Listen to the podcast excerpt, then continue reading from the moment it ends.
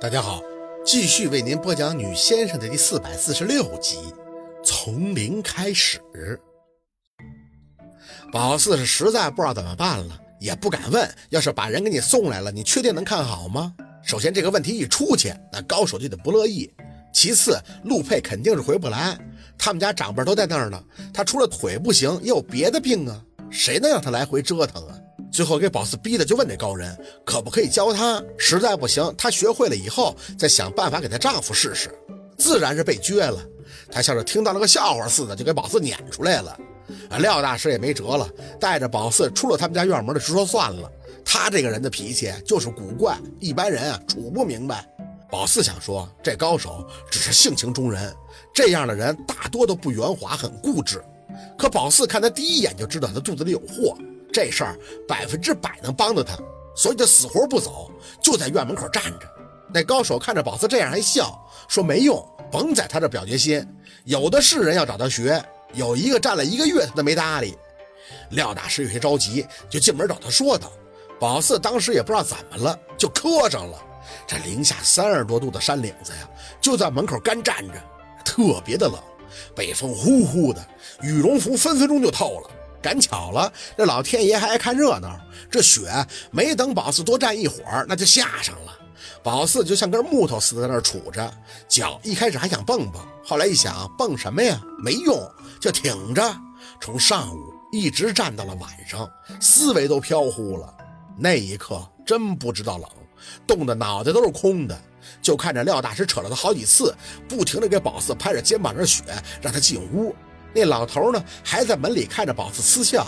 他越笑，宝四越站，他就不信自己学不成这个。雪下了一天，宝四就站了一天，活生生的就给自己站成了一座人形的冰雕。啥时候进去的都不知道，醒了就看到廖大师的脸在眼前，嘴里还在嘶着凉气。哎呀，宝四啊，你这丫头是真倔你。后来才知道，原来到了晚上九十点钟左右，这老头啊松口了。廖大师就兴奋地过来叫宝四进屋，可怎么喊都没有反应。他跑上来就对宝四轻轻的一推，他睁着眼直挺挺的就倒下去了，推倒一根木头桩子什么样，当时他就什么样，没给他给吓死。还是老头救的他。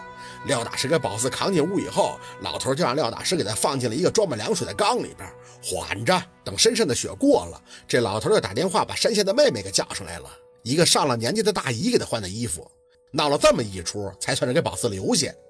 事后，这廖大师还说呢：“这要不是碰到明白人啊，你就得截肢。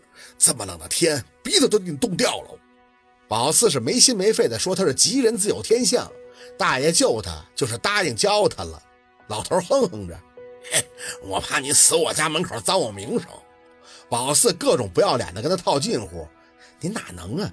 您是菩萨心肠，华佗转世，妙手回春。”什么好听就夸他什么，这老头儿就是各种不屑的笑，嘴里说着：“我可跟你说清楚了啊，我就教你治理丈夫的腿，下针这东西主要还是看自己的手法，扎死扎坏了和跟我没有一点关系。”宝四当场就发誓，绝对跟您没关系。就这样，一个月他都和老头在山上，好在手机有信号，没谁觉得他丢了。宝四学得很认真。先背些口诀：三里内庭穴，曲池合谷街，尾中配承山，太冲昆仑穴，跳环并阳陵，通里并列缺，合旦用法旦，合结用法结，三百六十穴，不出十二绝，治病如神灵，魂如汤泼血，北斗降真机，金锁交开彻，智人可传授，匪人莫浪说。根据此诀，每个穴位还有必须要背会的东西。宝四对这些东西记得很快。下一步就是要记穴位的要点。揣穴用骨寸法，穴位间的距离有半寸、一寸、一寸半，也可以寻找骨缝，用手指测量。书面的东西看似简单，实则需要个人不停地在实验中去拿捏分寸。老头一见宝四背东西学位置记得快，就让宝四用针在苹果上扎，然后再在萝卜上扎。扎的没有感觉，宝四就问什么办法最快。他皮笑肉不笑的说：“嘿嘿，拿自己练是最快的，不过给自己扎残疾了，可没地儿哭。”宝四满脸不在乎的就试上了。讲真的，一开始是真下不去手啊，这还真就不是一咬牙割破手的事儿，还得注意力度，针粗细不一。他用的是一次性的，头一次下狠了，那血噗的就喷出去了。老头正坐在一旁看书呢，一转脸就被他这成水箱状的血给滋了满脸。虎样儿，你是真虎啊！他就叫宝四虎样宝四说了一百次，他叫薛宝四那都没用，就说他虎。你哪像是当妈的样子？他一边骂他，一边给他抽针换位。这东西不找准了穴位，你能随便下吗？自己下针的时候要掐一掐。你给自己扎的时候，你既是患者也是大夫。患者要有酸麻重触电感，或者是蚂蚁爬行的感觉；施针者要有沉紧咬针之感。你明不明白？宝四老老实实的应着，明白。过了一会儿，等血止住了，再小心翼翼的问老爷子：“你再多教我几种针法呗？”他无语的看着宝四：“我这儿就没有速成的，你把这一种学会了就够用了。想一口吃个胖子，那就滚蛋。”不过这老头啊，也不总这么冲。晚上偶尔宝四看视频的时候，他也会凑过来。宝四笑呢，他也跟着笑。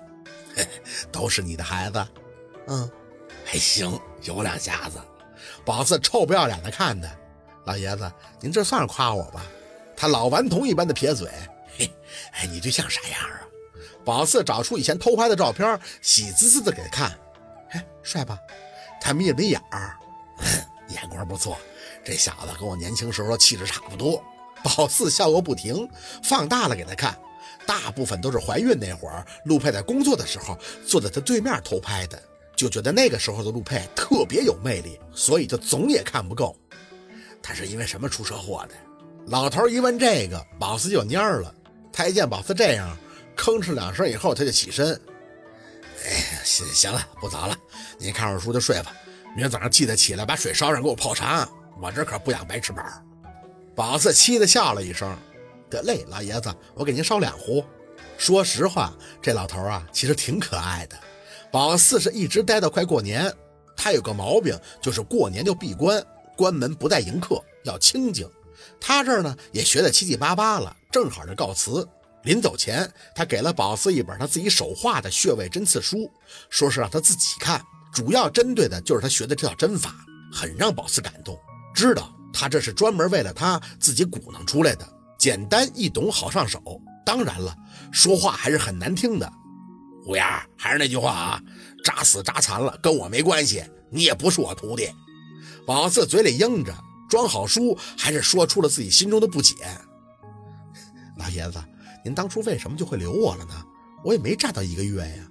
他笑了一声，转身背对着宝四挥手。哼，站一个月那个赶上的是夏天，谁像你这么不要命了？宝四抿着嘴角笑笑，目送着他进门。